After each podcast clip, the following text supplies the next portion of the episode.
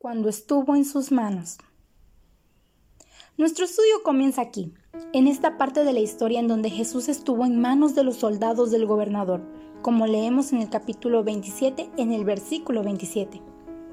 Pero, para poder llegar a los acontecimientos del capítulo 27, tenemos que hacer un recorrido por los últimos versículos del capítulo 26. Así que permíteme darte un pequeño bosquejo de los acontecimientos. Después de arrestar a Jesús, lo llevaron a la casa de Anás, el que fue sumo sacerdote, suegro de Caifás el sumo sacerdote. Y después llevaron a Jesús a Caifás y en la mañana ante el Sanedrín. Luego lo entregaron a Pilato, quien trató de ponerlo bajo la jurisdicción de Herodes. Pero Herodes le envió de regreso a Pilato. Como podemos ver, a través del capítulo 26, Muchos eran los que tenían intenciones de darle fin a Jesús y extinguir esa luz que brindaba a los que andaban en tinieblas. Pero ningún poder humano es superior al de Dios, no importa qué hubieran querido los demás, porque el Altísimo quería dar más luz y un camino directo a la verdad, un camino directo a Él por medio de Jesús. Y ninguno se imaginó que la muerte de Jesús sería muchísimo más importante de lo que creían. Ninguno sabía el verdadero impacto que tendría su sufrimiento, su sacrificio y su muerte. ¿Por qué no tenían conocimiento de lo que acontecería? Porque no tomaron en cuenta las antiguas profecías escritas años y años atrás sobre la llegada de Jesús. Así es como llegamos a donde nos encontramos ahora en Mateo 27. Y antes de que entremos al cuartel de los soldados y contemplemos con atención la sagrada cabeza una vez herida, será conveniente considerar quién era la persona que fue cruelmente sometida a la vergüenza.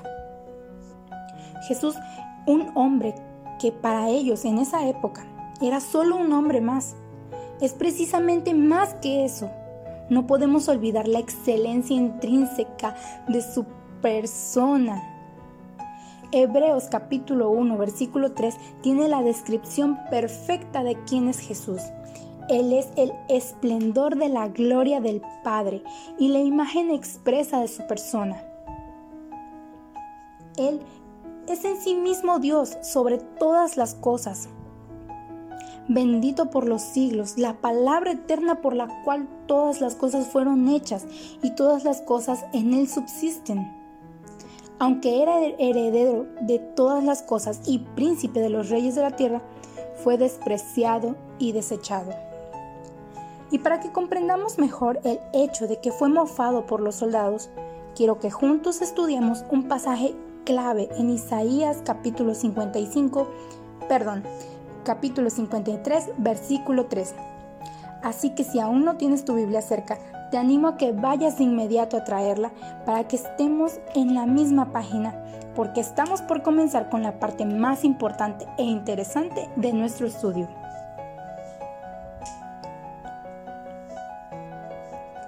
Estando en el cuartel con los soldados, Jesús sufrió humillación. Y esto confirmó una profecía mesiánica en Isaías capítulo 53, versículo 3, sobre el siervo afligido. Aún antes de que sucediera el acontecimiento de Mateo capítulo 27, Isaías, unos 750 años antes, habló sobre los padecimientos que atravesaría Jesús. ¿Quién se lo iba a imaginar? 750 años antes.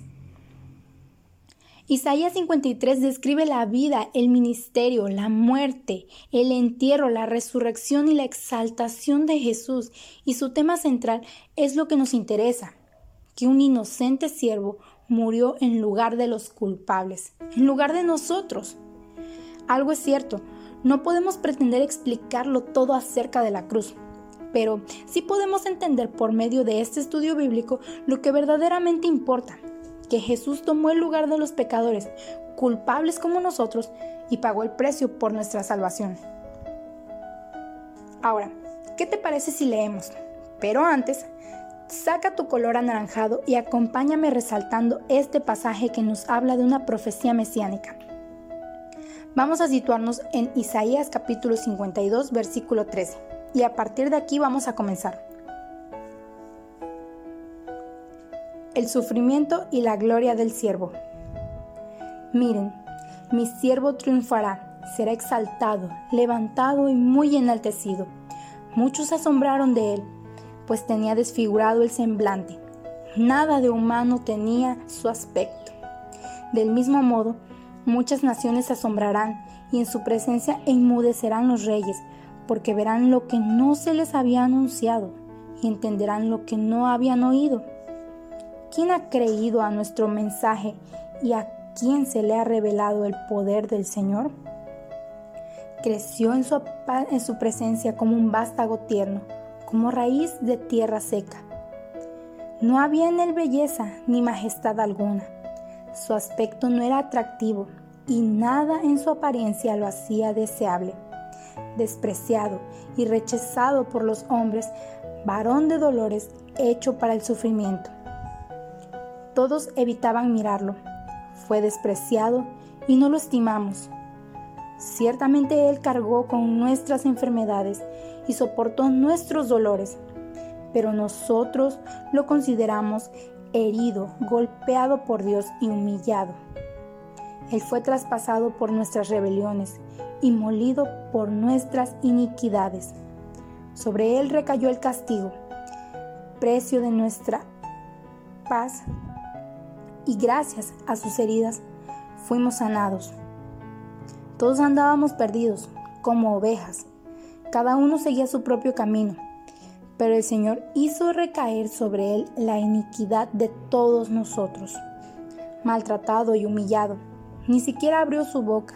Como cordero, fue llevado al matadero. Como oveja, enmudeció ante su trasquilador, y ni siquiera abrió su boca. Después de aprenderlo y juzgarlo, le dieron muerte. Nadie se preocupó de su descendencia. Fue arrancado de la tierra de los vivientes y golpeado por la transgresión de mi pueblo. Se le asignó un sepulcro con los malvados y murió entre los malhechores. Aunque nunca cometió violencia alguna, ni hubo engaño en su boca. Pero el Señor quiso quebrantarlo y hacerlo sufrir y como Él ofreció su vida en expiación, verá su descendencia y prolongará sus días y llevará a cabo la voluntad del Señor. Después de su sufrimiento, verá la luz y quedará satisfecho. Por su conocimiento mi siervo justo justificará a muchos y cargará con las iniquidades de ellos. Por lo tanto, le daré un puesto entre los grandes y repartirá el botín con los fuertes porque derramó su vida hasta la muerte y fue contado entre los transgresores. Cargó con el pecado de muchos e intercedió por los pecadores. Amigos míos, el siervo es Dios y sin embargo se vuelve humano y crece. Es el niño que nos es nacido, el hijo que nos es dado, como estudiamos hace algunos meses atrás. Jesús, Emanuel, Dios con nosotros, nació en un Israel que no era un paraíso, ni política ni espiritualmente. Era un desierto de tierra seca. Nació en Belén y creció en un taller de carpintería en Nazaret. Debido a su ministerio impulsado por el Espíritu Santo, atrajo a multitudes, pero nada, nada en su apariencia lo hizo diferente del resto de los judíos. Este es el hombre al cual trataron cruelmente los guardias. Este es el hombre al que trataron todos como un esclavo más. ¿Realmente sabías quién era aquel que fue sometido cruelmente a la vergüenza en Mateo capítulo 27? ¿Conocías al siervo? Es Jesús.